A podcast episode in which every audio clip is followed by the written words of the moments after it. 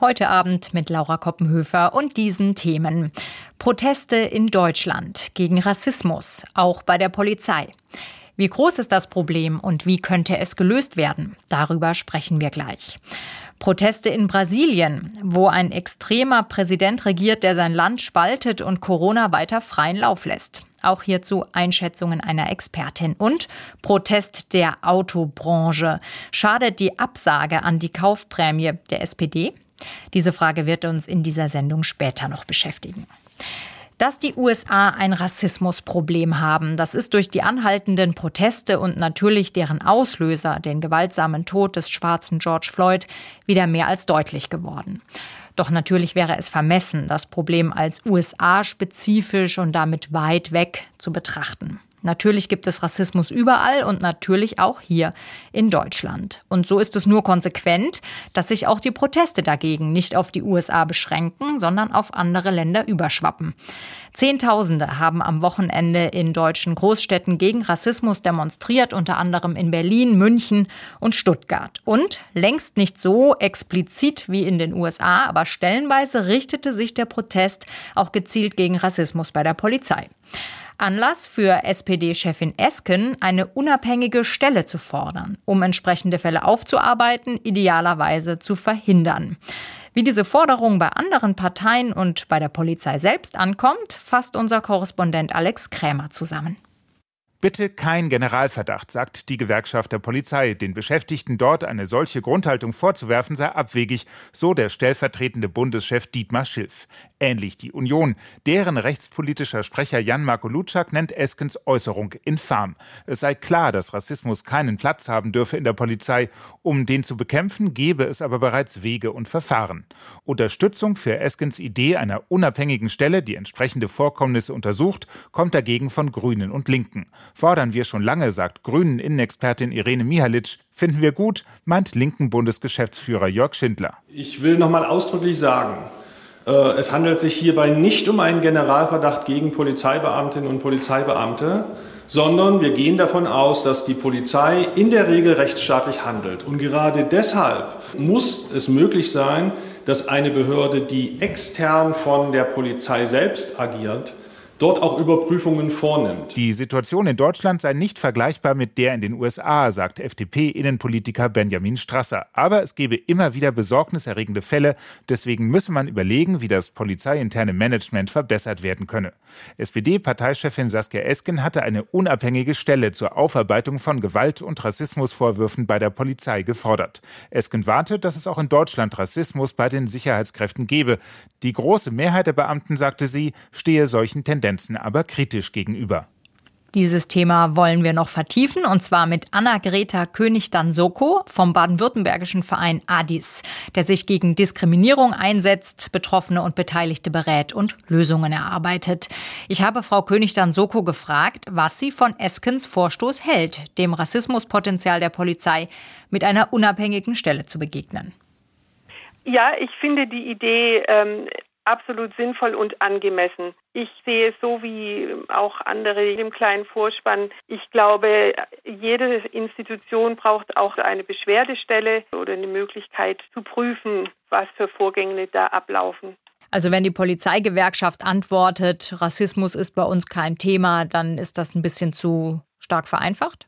Das halte ich für stark beschönigend. Ich würde auch die Ansicht teilen, dass nicht die Polizei per se rassistisch ist. Ich würde denken, der Rassismus in der Polizei ist wahrscheinlich so verteilt wie in der restlichen Bevölkerung auch. Und das ist das, was für mich im Grunde jetzt auch wieder deutlich wurde. Wir haben in Deutschland viel zu wenig das Augenmerk darauf, wie ausgeprägt Rassismus in der Gesellschaft als solche ist. Und wenn wir nochmal auf die Polizei schauen, ausgerechnet ein Polizeisprecher hat in einem NDR-Podcast mal die These aufgestellt, dass es eben doch gerade bei der Polizei ein hohes Rassismuspotenzial gibt.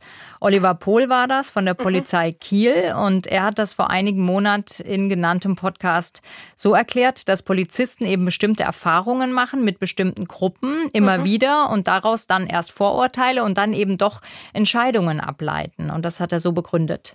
Das wiederum führt dazu, dass ich mittlerweile bei äh, jungen Kommissaranwärtern die These aufstelle und diskutieren lasse, ob man Rassist wird in der Polizei. Und meine, meine Aussage ist ganz klar, ja. Ich denke, dass ich in der Polizei ein Rassist geworden bin. Warum? Ganz einfach, weil ich auf äußere Merkmale reagiere. Und das ist für mich Rassismus. Das heißt, es geht um den ersten Impuls. Und der erste Impuls, ich sehe einen bestimmten Menschen, der ein bestimmtes Aussehen hat und es löst etwas aus. Und ich sage, das ist rassistisch. Dann allerdings habe ich als Mensch die Möglichkeit, kurz zu bremsen. Da gibt es eine Gap, eine Lücke. Und ich kann in dem Moment mein Großhirn einschalten, kann sagen, okay, aber es gibt hier keinen Grund. Also wenn man das zusammenfasst, Polizisten denken vielleicht nicht rassistisch, aber sie handeln rassistisch, weil das im akuten Fall, wo sie so schnell sein müssen, die einzig sofort abrufbare Referenz ist. Ja, aber dass es die einzig abrufbare Referenz ist, resultiert ja daraus, dass eben genau diese rassistischen Muster in unserer Gesellschaft an verschiedenen Stellen, von der Erziehung, da geht's los, immer wieder reproduziert werden. Also ich glaube nicht, dass es etwas ist, was erst einsetzt, wenn ich zur Polizei komme, plötzlich bilde ich entsprechende Zuschreibungen und kriege ich entsprechende quasi Reflexe, sondern ich glaube, die sind ganz inhärent und in unserer Gesellschaft sehr ausgeprägt und auch manifestiert. Allerdings kennen wir ja Rassismus sogar Rechtsextremismus auch als Problem der Bundeswehr. Das ist ein bisschen gewagt, aber man kann zumindest einen Zusammenhang vermuten zwischen Berufen, die vereinfacht gesagt Ordnung erhalten und herstellen und dann äh, vielleicht doch der Neigung zu rechtem Gedankengut. Genau, ich meine, das ist eine Hypothese, die, die müsste gut untersucht werden. Ich glaube, da könnte sicherlich etwas dran sein. Genauso könnte man ja aber auch sagen, oder der Staat könnte sagen, gerade Personen, die quasi staatstragende Funktion haben und die diese Ordnungsfunktion auch ausüben, müssen besonders begabt sein in demokratischen äh, Ansätzen, in Diversitätshaltungen. Mhm. Ja, also ich finde, das könnte man auch genauso andersrum aufzäumen. Ich finde, die Auswahl der Personen könnte anders erfolgen. Ja, man kann sich ja quasi überlegen als Unternehmen, Polizei, was will ich eigentlich für Personen haben? Möchte ich welche, die, ich sage jetzt mal, die zu extremistischen Ansätzen neigen oder will ich das eher nicht? Oder wo müssen die ihre Kompetenzen haben? Müssen die irgendwie gut mit Menschen können und auch vermitteln können und deeskalieren können und und so weiter oder will ich äh, will ich da was anderes? Und ich finde in der Polizeischule könnte die Auseinandersetzung mit den Themen noch ein anderes Gewicht kriegen. Und eben auch so eine Beschwerdestelle, so eine externe Stelle fände ich auch sehr wichtig. Ich weiß aus eigener Erfahrung in der Arbeit bei ADIS, da haben wir öfters Fälle von Racial Profiling und es ist immer schwierig zu wissen, wohin wenden wir uns denn dann bei der Polizei? Wer ist denn da unsere Anlaufstelle? Mhm. Also ich fände das sehr begrüßenswert, wenn es da eine Stelle gäbe. Und das wäre ja auch schon ein Ausdruck dessen, dass die Polizei das ernsthaft in Betracht zieht und es ihr wichtig ist, sozusagen, da ein Werkzeug dagegen zu haben. Sagt Anna-Greta König-Dansoko vom baden-württembergischen Antidiskriminierungsverein ADIS. Sie sieht systemischen Rassismus nicht nur, aber auch bei der Polizei, die hier selbstverständlich nicht unter Generalverdacht gestellt werden soll. Nur ein kleines Grüppchen, so hat Brasiliens Präsident Bolsonaro die Corona-Pandemie von Beginn an verharmlost und bis heute hat er seine Meinung nicht grundlegend geändert, obwohl Brasilien weltweit mit die meisten Corona-Infizierten und Todesopfer hat und dort mittlerweile um die eineinhalbtausend Menschen pro Tag durch oder mit Covid-19 sterben. Bolsonaro reagiert auch, aber nicht mit Maßnahmen, die Verbreitung des Virus zu kontrollieren, sondern die Verbreitung der Zahlen. Die werden zum Beispiel seit einigen Tagen erst spät abends veröffentlicht, zu spät für die Hauptnachrichten. Mit der Zahl der Toten wächst auch die Wut auf Bolsonaro. Zum ersten Mal seit Monaten gab es Straßenproteste, unter anderem in der Hauptstadt Brasilia, in Rio de Janeiro, aber auch in der Amazonasregion, in der sehr stark von der Pandemie getroffenen Stadt Manaus. Diese Entwicklungen in Brasilien schauen wir uns genauer an mit Barbara Fritz, Professorin am Lateinamerika-Institut der FU Berlin. Ich habe sie gefragt, wie sich die Brasilianer gerade ungefähr aufteilen, wie groß die Gruppe ist der unerschütterlichen Bolsonaro-Fans und wie groß die seiner Gegner. Es gab neulich wieder Umfragen und ähm, die Zahl derjenigen, die die Bolsonaro-Regierung nach wie vor unterstützen und ihr eine gute Politik bescheinigen, hat sich reduziert auf einen knappes Drittel ungefähr der Bevölkerung, aber das sind die harten Bolsonaro-Befürworter, die weiterhin zu der Regierung stehen, trotz der Pandemiekrise und trotz der Wirtschaftskrise und trotz der politischen Krise. Und seine Anhänger stützen dann auch seine Ansicht, dass das alles äh, übertrieben ist und alles nicht so schlimm wie behauptet mit dem Virus. Ja, was der Diskurs der brasilianischen Regierung ist, oder vor allem von Bolsonaro, es gibt ja auch andere Minister, ähm, ist ähm, ein, ein, ein Gegenüberstellen von quasi Tod durch Virus oder wirtschaftlichen Tod, Verhungern, wirtschaftliches Elend, wirtschaftliche Krise durch Lockdowns. Mhm. Das könne Brasilien sich nicht leisten und außerdem sei die Krise schlimm. Es gibt auch immer wieder Äußerungen, dass die Zahlen doch ähm, übertrieben gemeldet werden würden, dass die Städte und Gemeinden und äh, die Gouverneurin Interesse hätten, zu hohe Todes-, Infektions- und Todeszahlen zu melden, um mehr Geld fürs Gesundheitssystem zu bekommen. Die neueste Meldung war auch, dass jetzt das Gesundheitsministerium in Brasilien nicht mehr zentral die Daten erheben soll, so dass da gar keine zentralen Daten mehr veröffentlicht werden können, ähm, national und international. Dieses durchgreifende und polarisierende, das kennen wir ja auch von anderen Staatschefs, allen voran US-Präsident Trump. Sind die beiden in ihrer Krisen, in ihrem Krisenmanagement vergleichbar? Ein Stück weit schon. Also Trump Nelson lässt sich ja gerne selbst nennen als den Trump der Tropen. Und die beiden haben ähnliche Diskurse. Sie haben beide einen extrem stark polarisierenden Diskurs. Äh, das vereint sie. Ähm, Bolsonaro ist noch konsequenter als Trump das ist bei der Negierung und der, äh, der des, des Virus und seiner Bedeutung bei der Zurückweisung von eindämmenden Maßnahmen. Der hat ja Trump verschiedene Phasen durchlaufen und eigentlich irgendwie für alles Äußerungen gegeben, während Bolsonaro da wirklich sehr, sehr konsequent ist, dass das eine, ein kleines, eine kleine Erkältung sei und da soll man sich möglichst nicht weiter drum kümmern und das wirklich in diese Verschwörungsecke stellt. Jetzt war ja Bolsonaro auch vor Corona umstritten, auch international. Er ist Populist durch und durch. Er vertritt auch teilweise rechtsextreme Ansichten. Da überrascht einen ja dieser Umgang mit der Krise gar nicht so stark. Aber es stellt sich ja schon die Frage, warum er überhaupt gewählt wurde. Also was ist das Pfund, was seine Anhänger in ihm sehen? Ein Stück weit ist es ein Unfall der Geschichte, dass äh, moderat-konservative Kräfte, teilweise parteipolitisch organisiert, die Linke in Brasilien wirklich, äh, die lange an der Regierung war, die sogenannte PT, die Arbeiterpartei mit Lula, dem international stark bekannten Präsidenten, seiner Nachfolger, sehr, sehr systematisch destruiert haben. Mhm. Lula ist im Gefängnis oder war jetzt länger im Gefängnis. Seine Nachfolgerin Dilma wurde aus dem Amt gedrängt über ein Impeachment-Verfahren. Ähm, bei beiden Verfahren wissen wir, dass sie nicht ganz komplett rechtsstaatlich konform verlaufen sind. In diesem Prozess einer ausweitenden Korruptionsbekämpfung unter diesem Verfahren stand das ja, sind quasi auch alle rechtskonservativen Politiker mit untergegangen. Und in diese Lücke ist Bolsonaro gestoßen als ein Populist, der schon seit langem im Parlament sitzt, niemals irgendwelche Erfolge erreicht hat, mehrere Dutzend von Gesetzesvorschlägen eingebracht hat, nie einen einzigen zustande bekommen hat. Und er hat sich dann aus dieser Position als Outsider präsentiert, der das Land retten könne und hatte Erfolg und ist jetzt sehr erfolgreich damit, nicht wirklich zu regieren, aber das Parlament zu beherrschen, indem er Abgeordneten einzelne Projekte finanziert und damit systematische Opposition relativ effizient verhindert. Aber insgesamt haben wir eine hochgradig labile, instabile Situation in Brasilien und es ist sehr, sehr schwer, äh, Voraussagen zu machen, die über ein paar Wochen hinausgehen.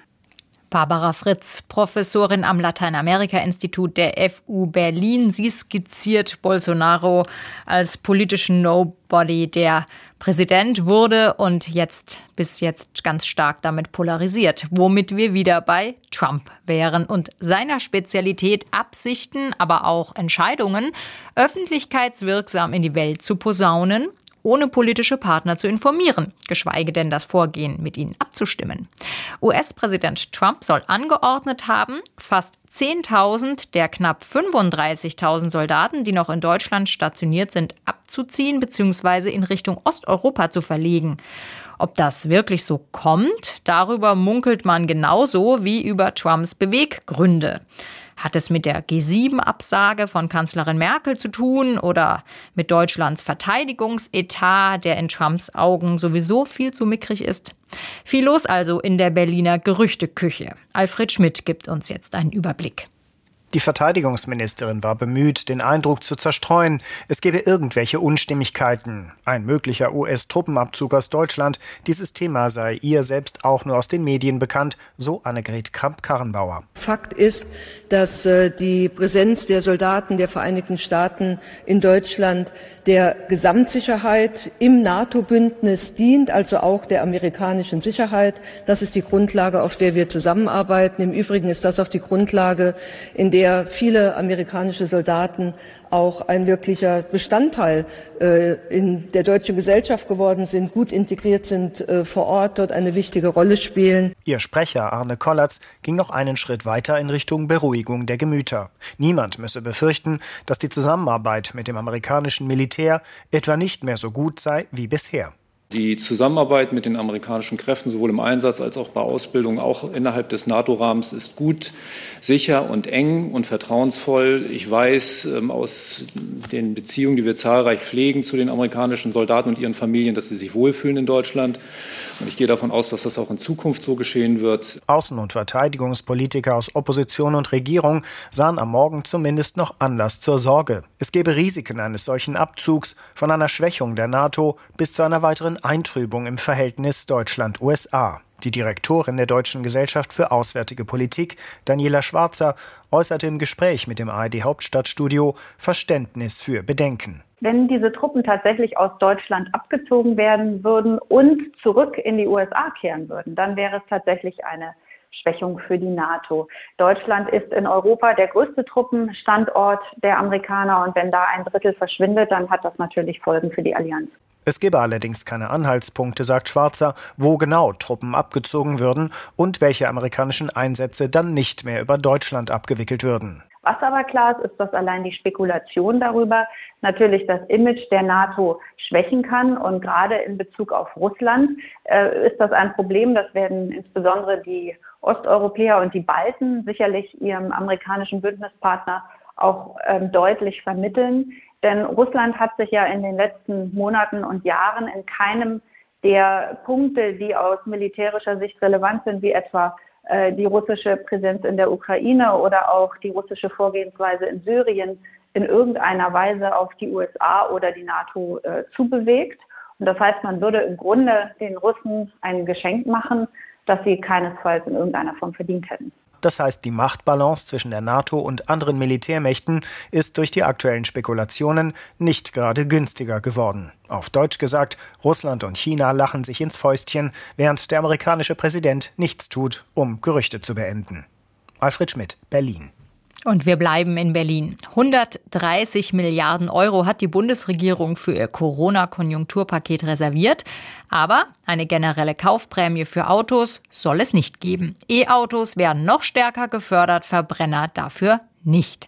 Was für die einen eine überfällige Zäsur darstellt, dass die mächtige deutsche Autolobby sich einmal nicht durchgesetzt hat, ist für die anderen verantwortungslos. Schließlich hängen an der gebeutelten Autobranche 800.000 Arbeitsplätze.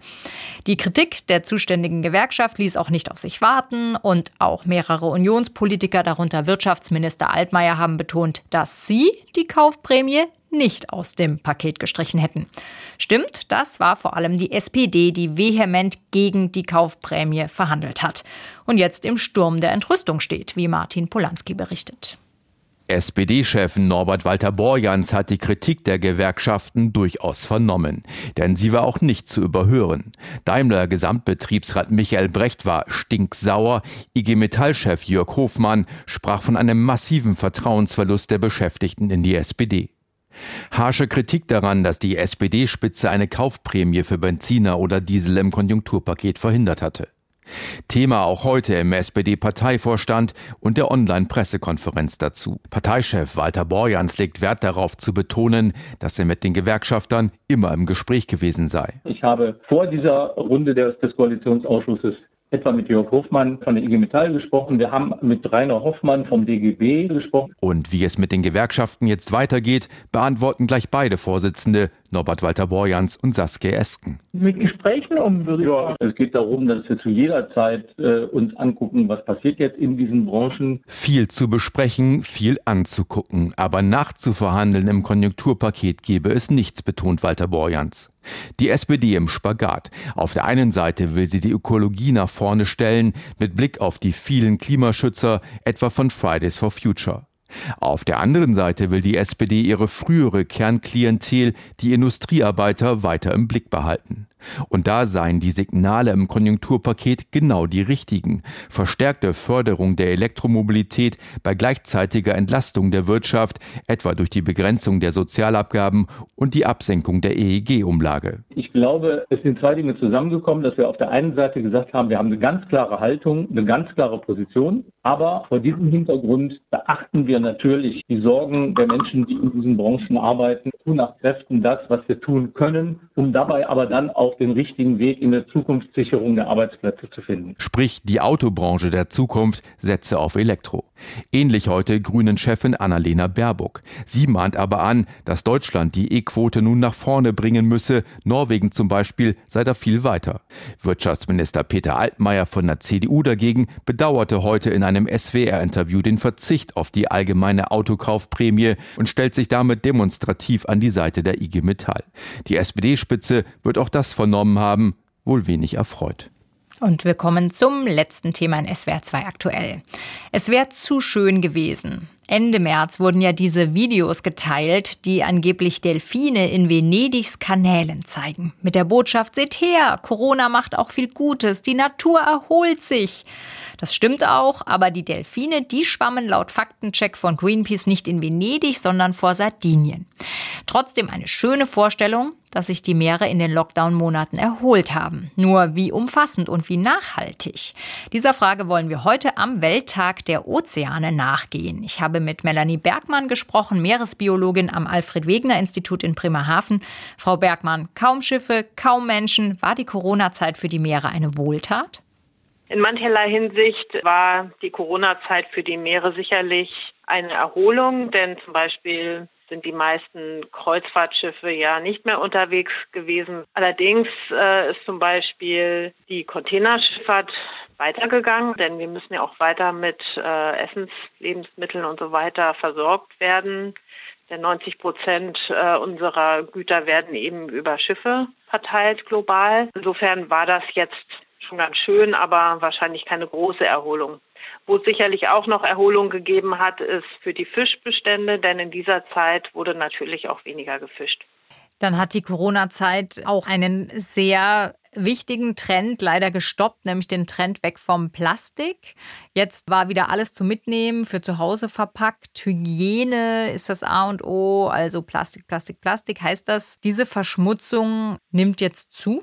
Dazu gibt es noch keine Zahlen, das kann aber durchaus sein. Und hier hat die Plastikindustrie zum Beispiel in den USA auch stark Lobbyarbeit geleistet und probiert, eben Plastik gleichzusetzen mit guter Hygiene weil man eben sagen muss, dass diese Coronaviren eben auf Plastikoberflächen auch mehrere Tage überleben. Also dass das jetzt nicht unbedingt so viel Schutz bietet. Und das Problem ist aber das, was beim Verbraucher dann ähm, auch über die Corona-Zeit hinweg im Kopf hängen bleibt, nämlich dass, wenn solche Bilder äh, entstanden sind, man die ganz schwer wieder rauskriegt. So nach dem Motto, Verpackung ist was Gutes, weil dann sind meine Güter sauber. Das kriegt man wohl relativ schwer aus den Köpfen dann wieder raus. Das ist gefährlich. Was ist denn für Sie das drängendste aktuelle Problem für die Meere? Die CO2-Emissionen, die Überfischung oder eben der Plastikmüll? Ich denke, eindeutig ist unser CO2-Ausstoß das allergrößte Problem für den Ozean, denn er hat eine Reihe von weiteren Effekten, wie eben die Ozeanversauerung und auch die Temperaturerhöhung natürlich, dass das Meereis zurückgeht, da also wirklich viele Probleme. Überfischung ist natürlich auch ein riesengroßes Problem, gerade in Zeiten, wo wir ein Massenaussterben haben, auch in den Ozeanen. Und ein anderer Punkt ist natürlich auch noch die Nitrat- und Phosphateinleitung aus der Landwirtschaft, die eben auch zur Überdüngung der Meere führen und da dann auch äh, immer mehr Sauerstoffmangelgebiet. Ähm, es gibt ja Gebiete, die ähm, eben nicht mehr genug Sauerstoff enthalten für die Tiere, die dort leben. Melanie Bergmann, Meeresbiologin vom Alfred Wegener Institut mit einer kleinen Bestandsaufnahme anlässlich des Welttags der Ozeane.